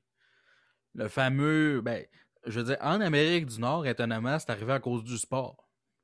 ouais. Le fameux match de la NBA où est-ce que Rudy Gobert, de un, avant, le- je veux dire, ça remonte à, à un an, mais qu'est-ce qu'il avait fait, c'est qu'avant l'entrevue, il avait, il avait fait une petite joke. Il qui- faisait je vais mettre mon micro ici, puis il faisait Ah, je Ouais, parce qu'il je disait est-ce que tu l'as, est-ce que tu l'as? Il dit euh, tu sais pourquoi euh, tu sais, je- je l'ai, il l'avait tout. Finalement, il l'avait. Tu sais, la je pire dire, chose que tu peux faire. Quel con. Tu sais, que la COVID-19, là, on le sait présentement, dans le temps, on ne savait pas. Mais de la On avait COVID-19, sais, vous l'avez toutes maintenant parce que j'ai tout touché. Je te moi, ben, moi, je, commençais à le regarder un petit peu plus quand je suivais les médias, euh, puis les nouvelles. Je le suivais un petit peu plus, puis je me rappelle, ma demi-sœur revenait de voyage de l'Espagne, puis j'avais été habité chez ma demi-sœur euh, pour, pour euh, éviter justement qu'elle revienne de l'Espagne, puis qu'elle me tran- transmette le virus. Je m'avais comme isolé auparavant, mais le, le monde autour de moi riait un peu de moi parce Mhm. qu'il me trouvait fou. Mais Ben- finalement, c'est moi qui avais raison. Puis écoute, ça me fait penser, ça me fait penser à un- une affaire qui était passée sur les médias sociaux. euh, Kevin, justement, qui revenait euh, des- de, l'Europe, justement, parce que comme Nicolas en parlait tantôt, les gars en Europe ont dû repartir rapidement Ouais. de, leur équipe. Ils revenaient, puis il, avait- il m'avait dit bizarrement, ça passe de Wow, t'es tellement chanceux d'être en Europe à Dégage, on veut pas te voir la face. ça que ton cœur vient ici. C'est ça. Ouais. Va-t'en, reste là-bas. Ça a passé de ça, tu sais, c'est en quelques temps. Puis on espère tous que la COVID va partir le plus vite possible pour pouvoir se revoir dans les arénas. J'ai bien hâte de pouvoir euh, peut-être un jour, euh, peut-être t'inviter à décrire un match avec moi. Ce serait le fun, euh, toi et moi, moi et toi, Joe. On va faire ton analyste. Et ça va aller faire l'analyse en passant. Jonathan t'a dit salut, Joe. Ah, je sais, je l'ai vu. Fait que il t'a pas oublié. Là-dessus, je pense qu'on a fait un très bon show. Puis je pense qu'on est obligé d'avoir une partie 2 avec Nicolas Riopel. Parce que, Joe, Ouais. montre-nous ta feuille de, de questions. Moi, j'avais tout ça. L'autre bord. Toi, t'avais tout ça. On n'a fait même pas la moitié de nos questions. Moi Je vous garantis que la partie 2, euh, quand il va être disponible, on fait une partie 2 avec Nicolas Réapel parce que c'était vraiment, mais vraiment intéressant. Juste la partie, le volet joueur, j'ai même pas approché la moitié de mes questions. Puis le volet euh, agent de joueur aussi, tu en avais plein d'intéressants. Malheureusement, on n'a pas pu passer sur tout. Il y a d'autres Mais- occupations, hein. Mais c'est ça, il y a d'autres occupations. Puis écoute, il est Faut occupé. que regarde, là, c'est ça, vous- si vous allez sur la, la, la page Facebook de Propulsion, le compte Twitter, là, eux autres, ils regardent tous les matchs de leurs joueurs. Tout, tout, Écoute- tout, tout, tout. Fait c'est pas juste en Amérique du Nord là, que ça se passe, mais ça se passe en Amérique du Nord sur d'autres décalages horaires, puis en plus de ça en Europe, sur d'autres décalages horaires. C'est pour ça qu'ils se réveillent tôt, qu'ils analysent toutes les games, puis qu'ils font des résumés de ce que leurs joueurs font à travers. Je vais- euh, Je vais mettre dans les commentaires le lien de ceux qui pour, euh, de la page de propulsion. Justement, si vous voulez aller suivre leur page Facebook, euh, une excellente page Facebook. Puis écoute, en parlant de propulsion, puis on, on peut parler de notre. ben, D'ailleurs, avant, je les remercie d'avoir partagé le- notre annonce de- d'entrevue. Sincèrement, très, très, très apprécié de, de notre part d'avoir nous avoir fait un peu de, de publicité. sa part. Ben, de- ben, c'est- apprécié de notre part, on l'apprécie. Ah, ok. Joe, Ouais. commande. Non, sincèrement, euh, je vais juste montrer un but que, justement, euh, l'agence Propulsion a partagé d'un de nos invités de la saison 1, Anthony Beauregard. D'ailleurs, je voulais le montrer, mais là, ça donne bien. On en parle aujourd'hui. Juste d'écouter le. Tu sais, les fans qui parlent en arrière. Ça eut.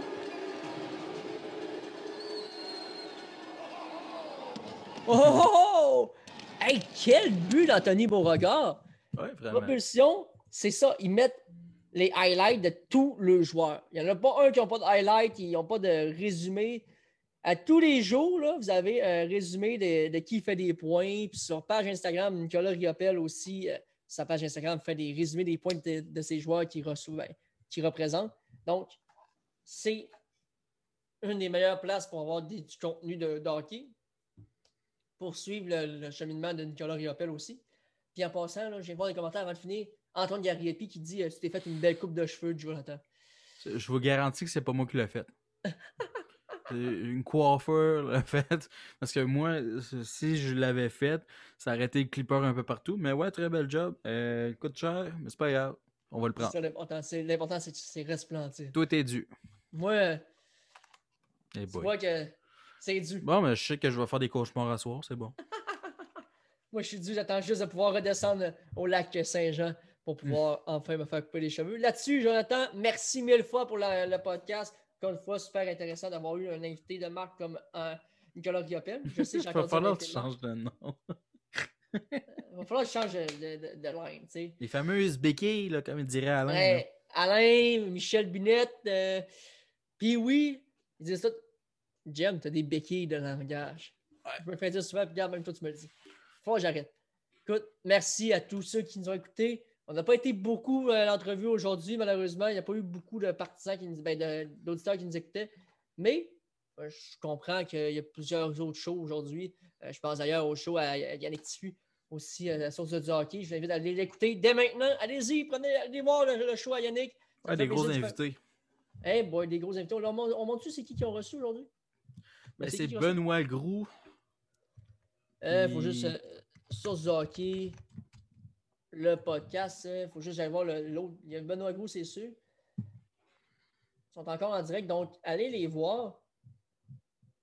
Ah, on va vous montrer là. On va leur faire un petit peu de pub là. Vous voyez Benoît Grou et euh, euh, Dino Massoni. Massanotti. Nationati qui ont euh, en entrevue au- ce soir 20h. Donc, c'est commencé. Mais, gang, allez les écouter. On va peut-être se retrouver sur le chat parce que moi, je vais écouter le- le- leur podcast. Joe, merci encore mille fois d'avoir été là. Merci à Nicolas euh, Riopel d'avoir accepté l'entrevue. On se retrouve probablement pour une partie 2. Puis, attends un peu. GM de Scoop. Oh, oh, oh. Ceux qui sont restés, ceux qui ne sont pas quittés. GM de Scoop. On a un gros invité qui s'en vient. On a une entrevue, monsieur. euh, c'est mercredi. C'est pas jeudi? Euh, jeudi, oui. J'en vérifier le 4, ouais, c'est jeudi. Une grosse invité jeudi. Elle va, être pro- elle va être proposée jeudi soir. Et non mercredi, bien sûr. Mercredi, c'est- la poche bleue. Donc, jeudi soir, on a une entrevue avec qui, Joe? Vas-y donc. Moi?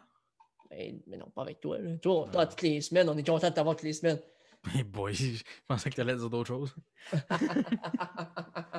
Kevin Raphaël, animateur Oui. de TVA Sport, animateur d'un podcast aussi. Super gentil d'avoir accepté. Mhm. Jeudi, soyez à la fi- soyez à l'écoute. On va être là, ça va être en, ça va être pre-tape. Mais vous allez être là. Nous, moi, je vais être dans les commentaires pour pouvoir discuter avec vous toute la soirée. Donc, sur ce, merci d'avoir été là. Salut tout le monde. Ciao, bye. N'oubliez pas de nous suivre sur nos- toutes nos plateformes, soit TikTok, Apple Podcasts, Balado, SoundCloud, Spotify, YouTube, Facebook, ou si on est en direct après tous les après-matchs canadiens de Montréal et à tous les lundis soirs 19h30. Et aussi, nous sommes sur Instagram. Vous pouvez avoir toutes les informations de notre podcast en avance, en avant-première de tout ça, tout le monde. Donc, merci d'avoir été là et on se dit à lundi tout le monde. Ciao, bye.